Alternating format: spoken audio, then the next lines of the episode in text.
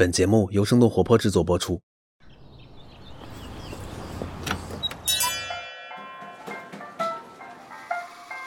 您的 espresso 好了，请慢用。生动早咖啡，浓缩、新鲜，与你开启能量满满的一天。嗨，早上好呀！今天是二零二一年的七月二十三号，这里是在周五来问候你的生动早咖啡，我是来自生动活泼的梦一。每周一、三、五的清晨，几条最新鲜的商业科技轻解读，和你打开全新的一天。既然是周五了，想要问问你，今天晚上你有什么安排吗？别忘了，二零二零东京奥运会的开幕式就要举行了，具体时间呢，就是在今天晚上的七点到十点半。当然，除了今晚的开幕式值得关注，十一年后的举办地也成为了这几天的话题。澳大利亚的布里斯班正式成为了二零三二年夏季奥运会的主办城市。那接下来的时间，我们将和你首先来关注一下河南的暴雨。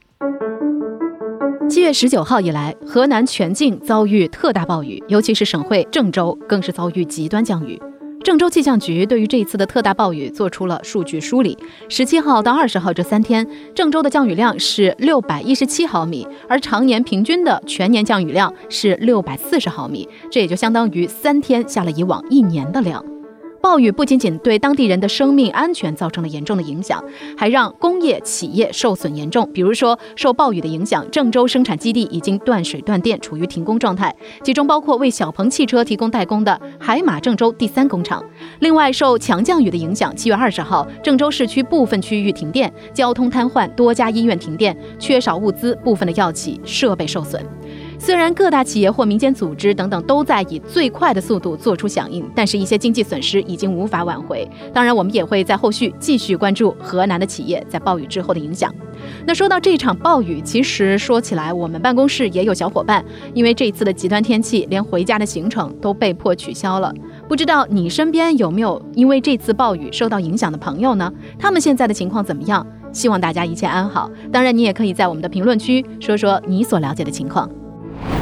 再来关注一下喜茶，喜茶投资精品咖啡连锁品牌 CISO，可能你也注意到了，在上一期的早咖啡当中，我们提到了喜茶的创始人聂云辰，他在朋友圈当中说彻底、完全、坚决放弃收购乐乐茶。但是随后呢，又有一则消息反映了喜茶确实在积极进行对外投资，只不过呢，看中的是另一家。七月二十一号，喜茶正式宣布作为战略投资方入股新咖啡品牌 CISO。根据了解，CISO 已经完成了 A 加轮过亿元融资，弘毅、百福作为老股东和这一轮融资的有力促成者继续跟投。这一轮的融资呢，仍然将会把募集到的过亿元人民币用于全国门店的拓展、供应链的建设，还有数字化的建设。二零一二年，CISO 是在上海静安设计中心开出了自己的第一家门店。之后五年的时间里，一共开出了有七家店。二零一七年，CISO 获得了一轮来自弘毅资本的融资之后，加速开店。但是目前呢，仍然只有三十多家店，主要是开在一线城市的高级购物中心里。二零二一年，CISO 在南京开出了首家 mini 店，它主要服务的是数字化点单、到店自取和外卖为主的消费者。通过这一次战略融资。一方面，喜茶能够加强自身咖啡业务，拓展咖啡产品线；另一方面，CISO 也能够更好的学习和利用喜茶在数字化、供应链搭建以及门店扩张上面的丰富经验。接下来关注一下全球最大的 CRM 软件提供商 Salesforce，他们完成了对 Slack 收购，作价二百七十七亿美元。二零二零年底，Salesforce 宣布将会以二百七十七亿美元的价格收购企业通讯软件 Slack。七月二十二号，这一项交易终于尘埃落定了，二百七十七亿美元，这是一个什么概念呢？这是 Salesforce 成立二十多年以来最大的一笔收购交易。当然了，这也是继二零一八年 IBM 以三百四十亿美元收购红帽 Red Hat 之后，软件行业有史以来的第二大收购案了。对于 Salesforce 来说，Slack 的协同办公能力和聊天功能将会补足他们办公软件布局当中的社交功能。早在二零一六年的时候，Salesforce 就收购了文字协同软件 Quip，希望成为一体化的办公工具套件。那这一次 Slack 的加入是有助于 Salesforce 将他们企业软件来进行整合，这样也就可以寻找新的增长点了。那么对于 Slack 来说，Salesforce 也是一个不错的下家。成立于二零一三年，Slack 是一款付费的协同办公软件。目前，亚马逊、IBM、CNN 等公司都是它的客户。虽然赶上了疫情的红利，但是 Slack 的增长远远不及竞争对手 Zoom 和微软旗下的 Teams。加入 Salesforce 之后，Slack 可以通过与其他企业服务产品进行捆绑，可以来丰富应用场景，同时呢，能够保持组织管理、业务以及品牌的独立性。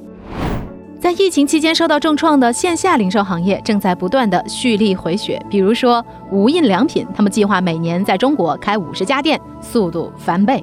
日本的无印良品 MUJI 是一家具有现代简约设计风格的日用杂货店，曾经呢在疫情期间遭受打击，关闭了美国加州的数家门店。那这周三呢，他们的母公司日本良品计划公司表示，将会从二零二四年开始，每年在中国开设五十家店，那开店的速度是目前的两倍，而且呢还会组建负责中国业务的精英团队，在门店比较少的城市加快开店的步伐。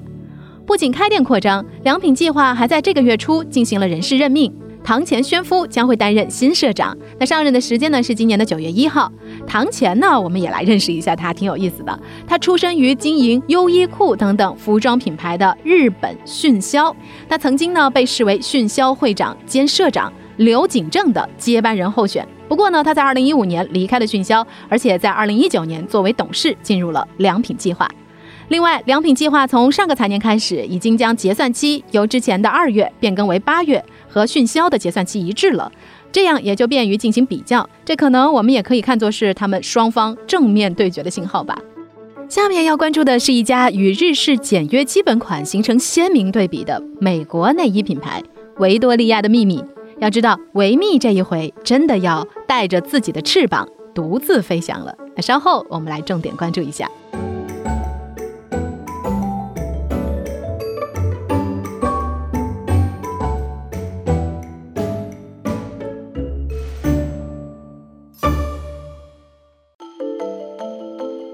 美国知名内衣品牌维多利亚的秘密的母公司 L Brands 在稍早前呢发布的一份报告当中显示，董事会已经同意将维密从母公司分离出去的计划了。那之后呢，维密将会作为一家独立的公司，在纽约证券交易所上市，预计上市的时间呢是在八月三号。之后的维密产品线将会包含维密内衣、内衣品牌 Pink 和维密美妆这三个子品牌。那一提起维密，其实很多人的第一印象啊，就是他们曾经火遍全球的维密秀。维密秀呢，是从一九九五年开始举办的。那些身材好像是芭比娃娃一样的维密天使，会身穿着有设计感的内衣进行走秀。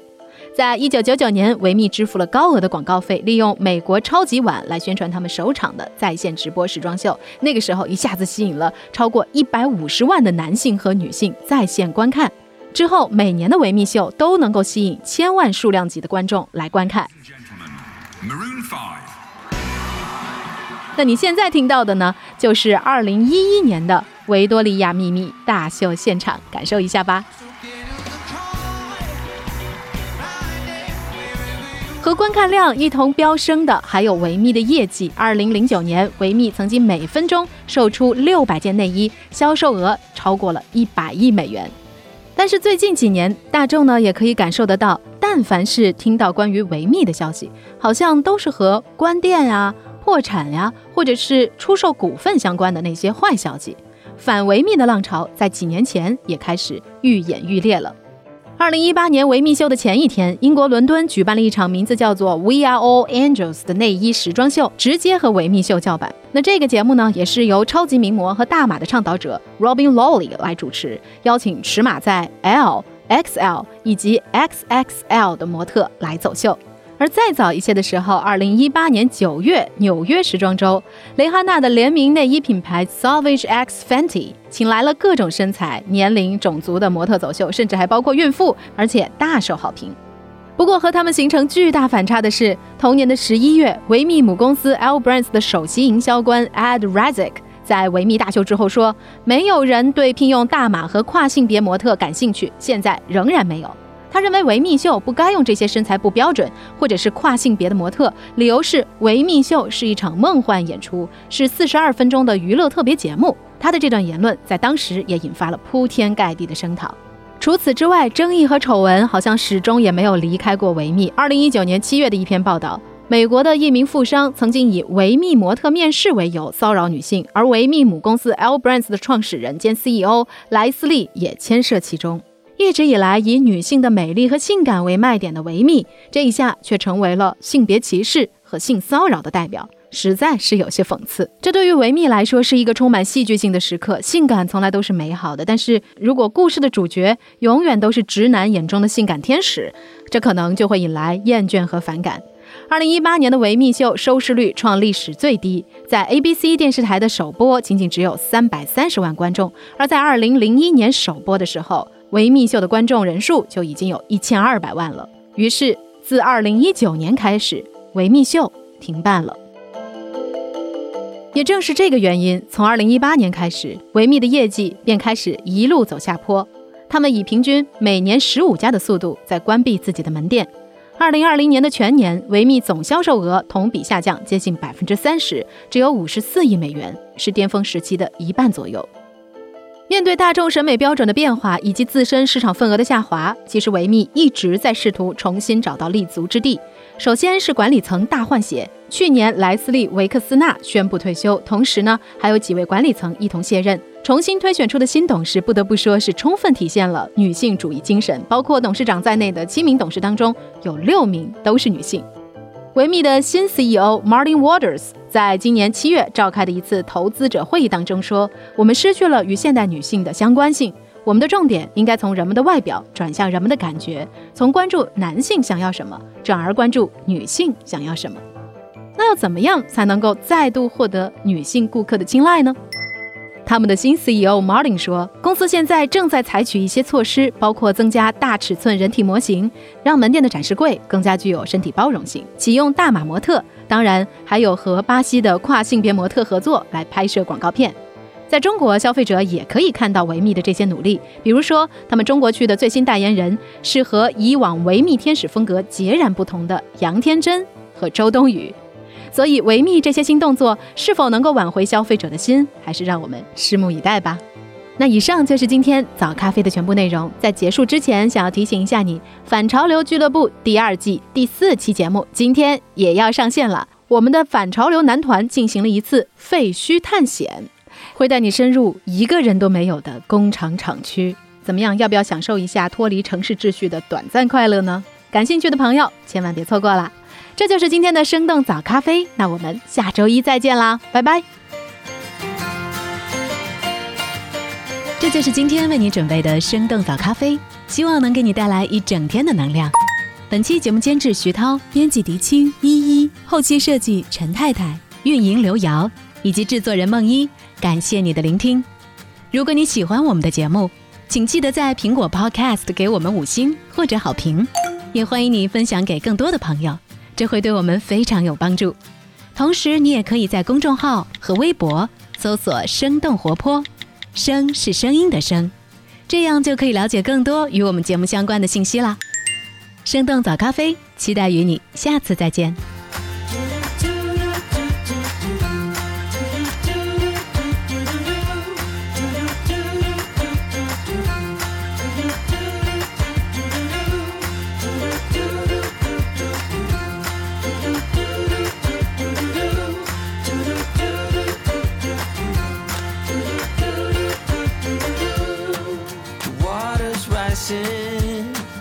the day.